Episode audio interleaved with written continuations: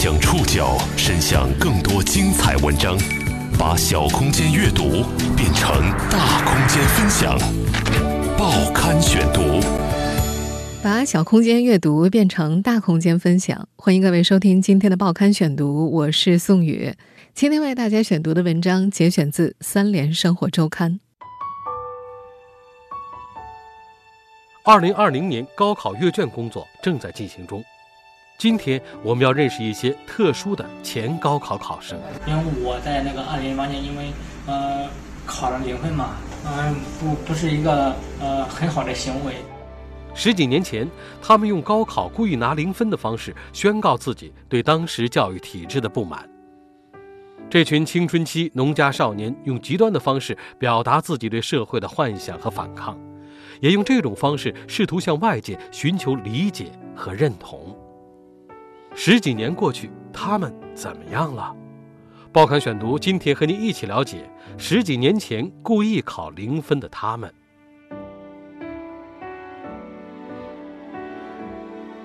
二零二零年六月末的一天，安徽合肥，当山东省十几年前的高考顶替受害人陈春秀们站出来发声的时候，新闻舆论急剧发酵。安徽省内一所大专院校的课堂上，师生们。就此展开讨论。上课的是一位三十多岁的年轻老师，刚到学校不到一学期。课堂坐着几十位学生，多数在二十岁左右。由于临近暑假，学生们归心似箭，这场讨论并不能吸引太多注意力。为此，老师把讨论落脚点放在了当事人陈春秀想要重读大学的想法上。老师说：“重新读书这想法很好。”只是他适应起来可能会有困难，跟周边的同学会有一个年龄差。说到年龄差的时候，全班同学都笑了，一起转过头来，把目光对准了徐梦楠。徐梦楠三十一岁，是全班年龄最大的学生。老师问大家在笑什么，几个同学笑着大声说：“徐梦楠就有年龄差。”徐梦楠站了起来，给这位新来的老师讲述自己的经历。他曾经是安徽高考一名零分考生。二零零八年，他第一次参加高考的时候，故意写下自己的名字、考号，在考试卷上控诉当时的教育体制。他甚至列举出了十大罪状，希望以这种方式得到零分，表达对应试教育的不满。这一举动在当时引起舆论关注，一时争议不断。距离自己第一次高考十年后，徐梦楠回了头。他在二零一八年再次参加高考，被安徽一所大专学校录取。他的同班同学普遍比他小十岁左右，他跟他们一起上课、生活，当了班长。尽管和同学有年龄差，但徐梦楠并不觉得不适应，他能和大家打成一片，也享受同学们开他玩笑。他告诉前去采访的记者：“现在是他一生中最没什么压力的阶段。”因为我觉得这一两年就上大学这一两年。是我人生以来，然后最舒心的两年，应该算是。这和十二年前的他截然不同。那年，他一边消极抗争现行体制，一边积极推广着自己所谓的教育理念。他自制“杀死现行教育体制”的告示张贴，在网络上广发博客和网帖，建立网站，给教育部写信，以图推进教育改革。最激烈的时候，他在高考后制造假自杀现场。写下遗书，试图唤起大众的注意力。反抗路上，徐梦楠并不孤独。二零零六年到二零零八年，全国各地出现了数位零分考生，他们都尝试着类似的手段，向社会昭告抗争的姿态。河南南阳考生蒋多多率先在二零零六年的高考试卷上写下了不满，成了那一年的十大教育新闻人物。二零零七年。湖南浏阳考生陈胜章以会的题故意做错，不会的题目空着的方式拿到了当年的高考零分，并且连续发文声讨高考制度。二零零八年，徐梦楠以及云南昭通考生齐建也前赴后继。在他们之后，被曝光的零分考生逐渐少了起来。十二年前。选择用考零分来对抗高考的徐梦楠，在2018年重新参加高考，进入了大学校园。年少时的他是如何萌生所谓的零分计划的？报刊选读继续播出十几年前故意考零分的他们。徐梦楠，一九八九年出生于安徽亳州蒙城市县郊的一个村子，村子距县城大约四公里，年轻人多数在外务工，村里。老人带着孩子，徐梦楠家也一样，父母常年在外打工，他有一个姐姐，两个弟弟，他是爷爷奶奶带大的。徐家四个子女当中，姐弟都很早辍学，唯独徐梦楠的成绩最好，从村小升到镇里初中，最后考入了蒙城二中，这是全县第二好的中学。中考之前，父亲曾经想多花点钱找关系，把他送到县里最好的蒙城一中。但他拒绝了，觉得二中更有把握。父亲为此还生气过。徐梦楠形容自己在蒙城二中的高中生涯是紧张且压抑的。他腼腆内向，寡言少语。高一刚入学的时候，班主任叫他回答一个题目，他脸涨得通红，答不上话。自此，老师再也没叫过他。进入高中之后，他的成绩开始下滑，他憋了口气，想要证明自己。那时的学生没有手机，他们获取信息的渠道主要来自报纸或是网吧。进入高二之后，语文老师让班级集体订阅一份语文类报纸。徐梦楠为了省钱没订，平时主要借着看。某天，他在语文学习报的一处角落看到了一则作文大赛有奖征文启事，一下子就兴奋了起来，跃跃欲试。由于文笔差，学校的作文竞赛。他都没有参加资格，他幻想着自己悄悄拿个奖，让老师和同学们刮目相看。一连几夜，徐梦楠写下好几篇小文章投了过去。几天之后，他收到回信说稿子入围了，但需要缴纳参赛费用。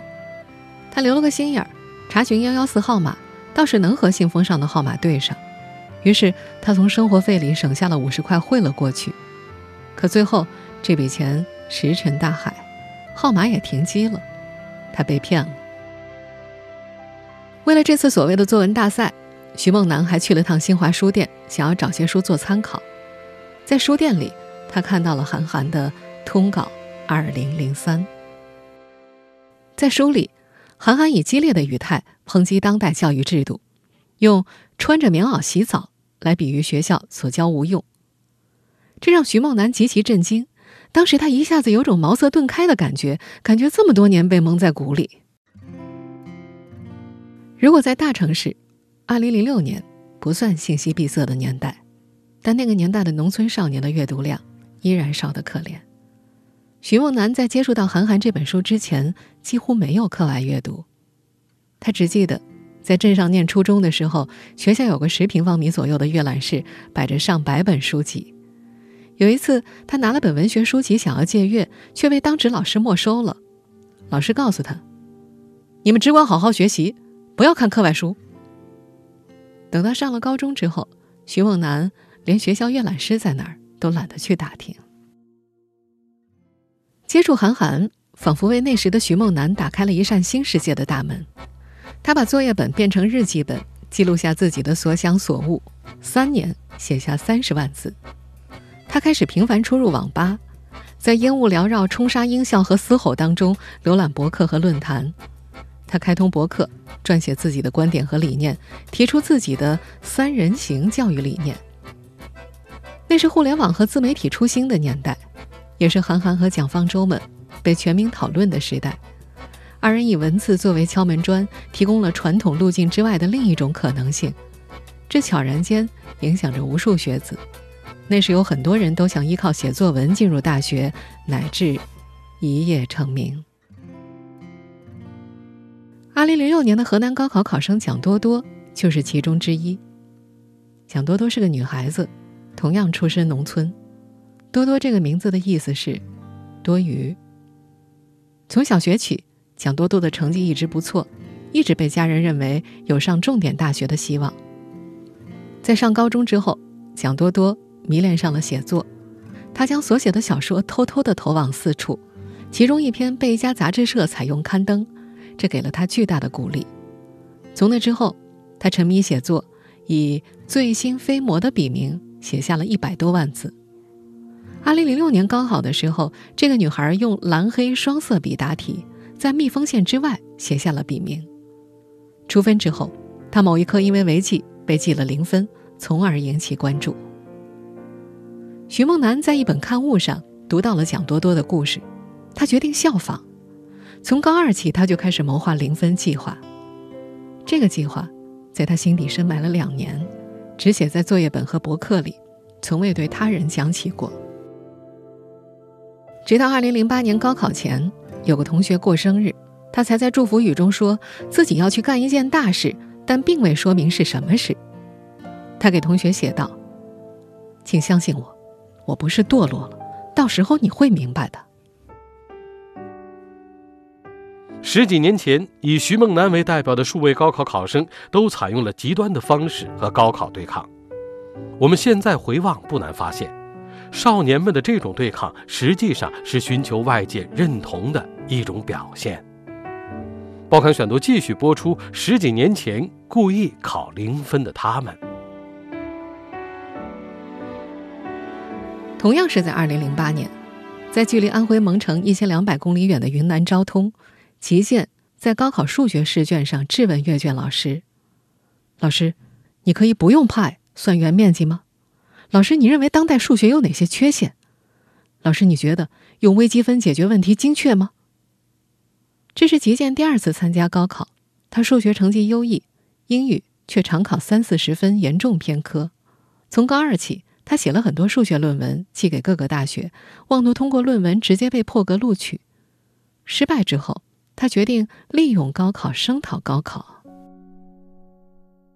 这些考生们在声讨高考时，内心依然是非常胆怯的，恐惧爬满心头。徐梦楠至今记得那时的心虚。为了防止监考老师察觉，他要在试卷上偷偷摸摸的写。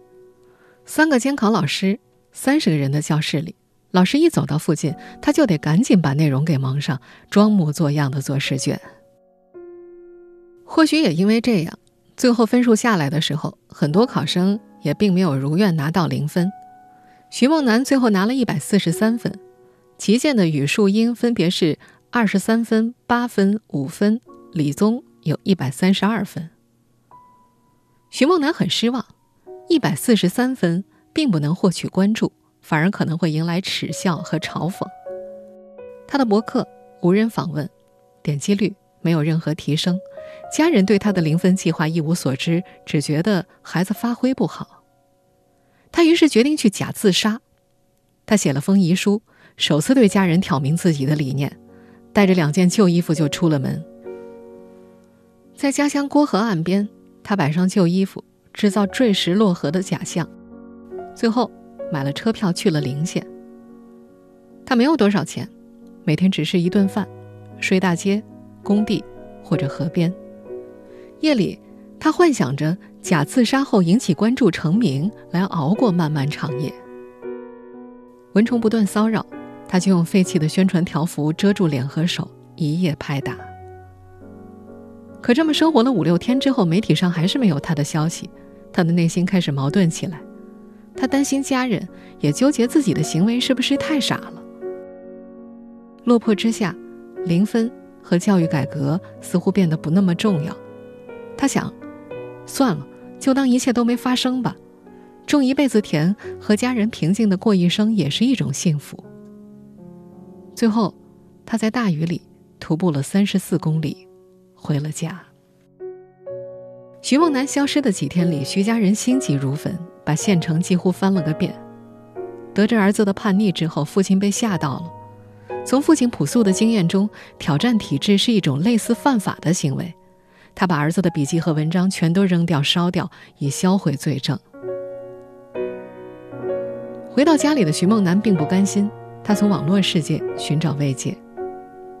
他和他同届的云南考生齐建，以及2007年的湖南零分考生陈胜章，通过博客、QQ 建立起联系，相互抱团取暖。在大家的建议下。他决定找安徽本省的媒体曝光自己。在电话前守了好几天，才接到媒体问询。报道刊登之后，他翻着铺天盖地的消息，看着不断闪烁的 QQ 图标，觉得好上瘾。十二年后，再谈起往事，徐梦楠说：“如果当时高考之前自己的教育理念能够引起大家的关注，他就不会在二零零八年的高考故意考零分了。”那年为了引起关注，他想过很多办法，比如给韩寒、郑渊洁留言，给教育部写信。他还自制了数张改革告示，买了油漆，在高考前后在校外涂抹。他胆小，只敢在夜里行动。被油漆熏得难受，一见人来就停，甚至溜。但这些告示和标语通常在第二天就被遮住了。这些当时的年轻人对高考的反抗，更像是一个青春期少年向外界寻求认同的故事。二零零六年，河南考生蒋多多在零分后，面对当地干部送来的四百块钱时，抹泪大喊：“我要的是精神，不是金钱。”二零零七年。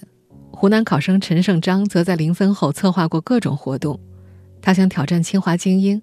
他拍了视频，建了网站，把自己的照片和当时的考霸张飞与蒋方舟放在一起，以清华校门为背景。这张所谓的照片和挑战信被他放在了自己博客的首页，还寄给了当事人与清华校长。可想而知，这些行为都没有得到回应，媒体也渐渐对他们失去了兴趣。这些考生故意制造的喧嚣很快归于平静，他们乌托邦式的空想也没有得到任何回应。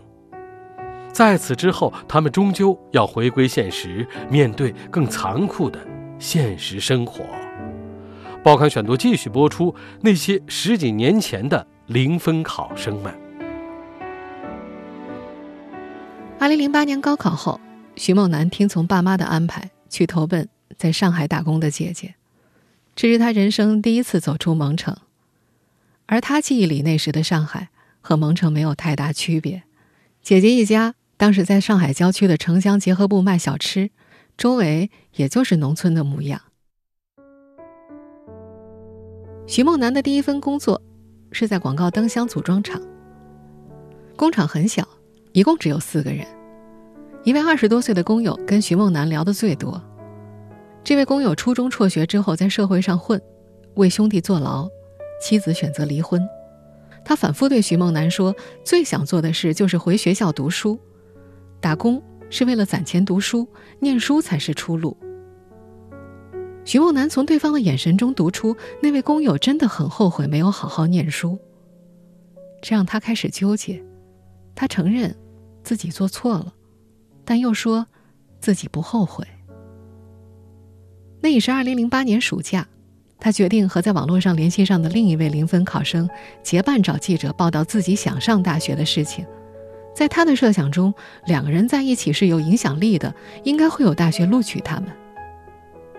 他瞒着姐姐回了合肥，找了当地媒体，憧憬着走在大街上能被人认出来。可报道出来之后，影响力大不如前。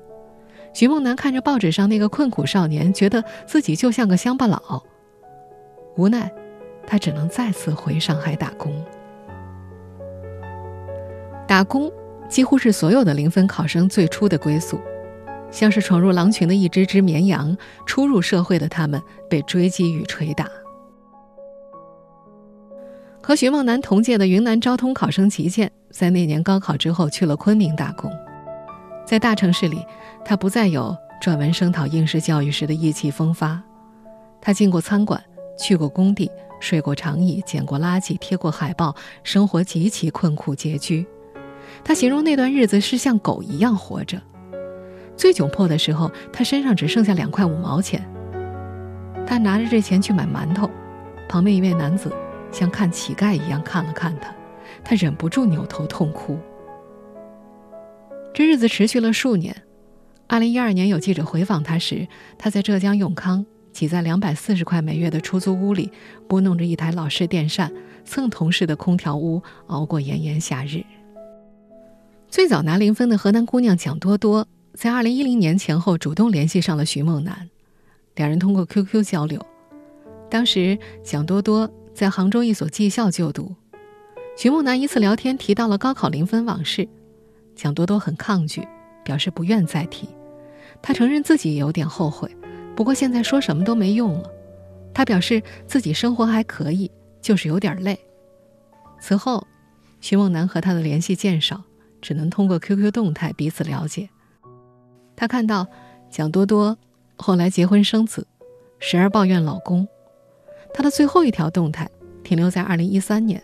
此后，QQ 号被废弃了，他和众人断了联系。徐梦楠感觉蒋多多过得不如意，向生活低头屈服了。徐梦楠也想回学校，但生活驱赶着他往另外一个方向走。2010年，他在家人的安排下和一个患有言语障碍的姑娘结了婚，在岳父的养猪场里干活，一个月三千块，两人生下了一儿一女。几年后。双方和平离婚，徐梦楠又辗转江浙沪打工，做起电商，写起文章。在他长达一百五十页的博客目录里，有关电商的内容替代了高考和教育，成了主流。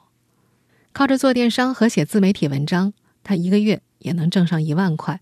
直到他重新参加高考，徐梦楠说：“人终究还是要会一点技能的。”他之所以选择重来，也是因为想学习一点技能。给自己一个新的开始，学习技能，给自己新的开始。和徐梦楠同届的云南考生吉建秉持类似的观点。那年高考的故意对抗后，他并没有放弃学习，学习给他带来了很多机会。报刊选读继续播出：十几年前故意考零分的他们。二零一零年，齐建去浙江永康打工，做流水线的工人。第一份工作是车间装配工，每天工作十二到十三个小时，工资一千三百块。他不满意。二零一一年，他到一家门锁厂做销售，售卖门锁，每月一千五百块。这过程中，他开始思考管理流程上的优化。他不善言辞，就把问题和建议打印了整整四页 A 四纸，交给老板。老板看了之后很高兴，觉得他在为企业着想。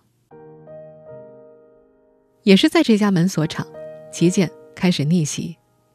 他通过自学掌握了一些网络营销技巧，能够通过文案策划等手段提高企业在搜索引擎中的关键词排名。他写了无数篇软文，免费提高了公司的曝光率和搜索排名，受到诸多老板赏识。老板让他负责策展门博会的展位。他看了不少书，摸索着完成了任务。那年，他的月薪从一千五百块上涨到了过万。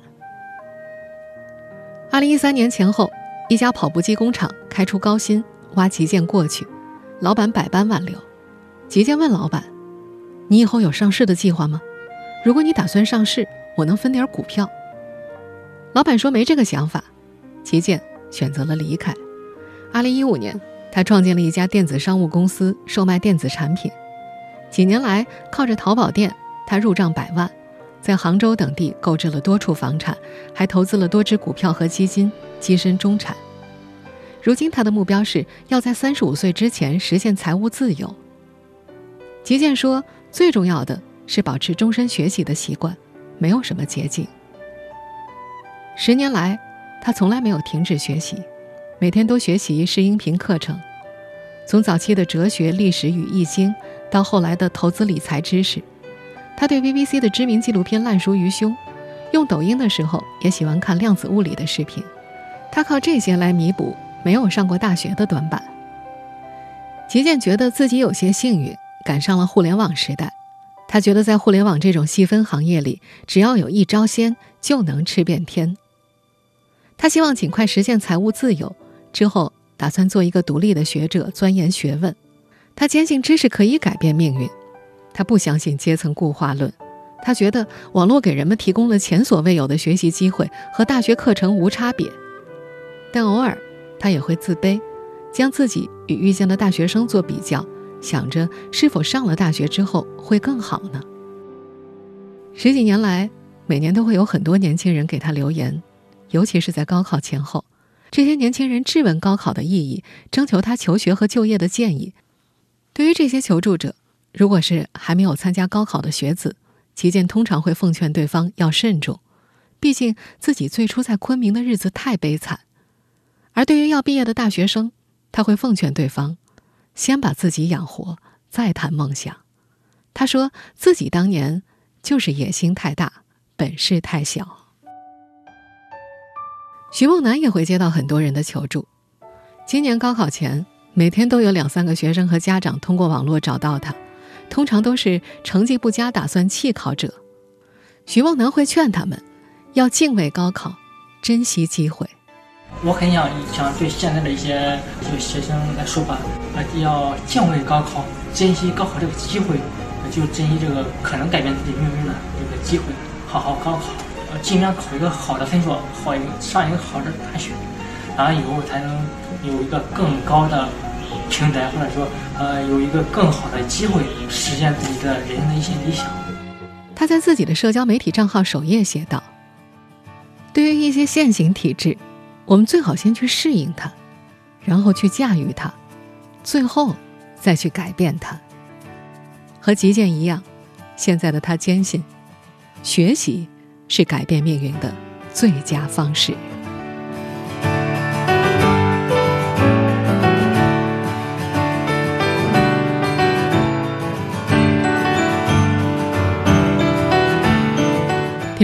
以上您收听的是《报刊选读》。十几年前故意考零分的他们，我是宋宇，感谢各位的收听。今天节目内容节选自《三联生活周刊》。收听节目复播，您可以关注《报刊选读》的微信公众号“宋宇的报刊选读”。我们下期节目时间再见。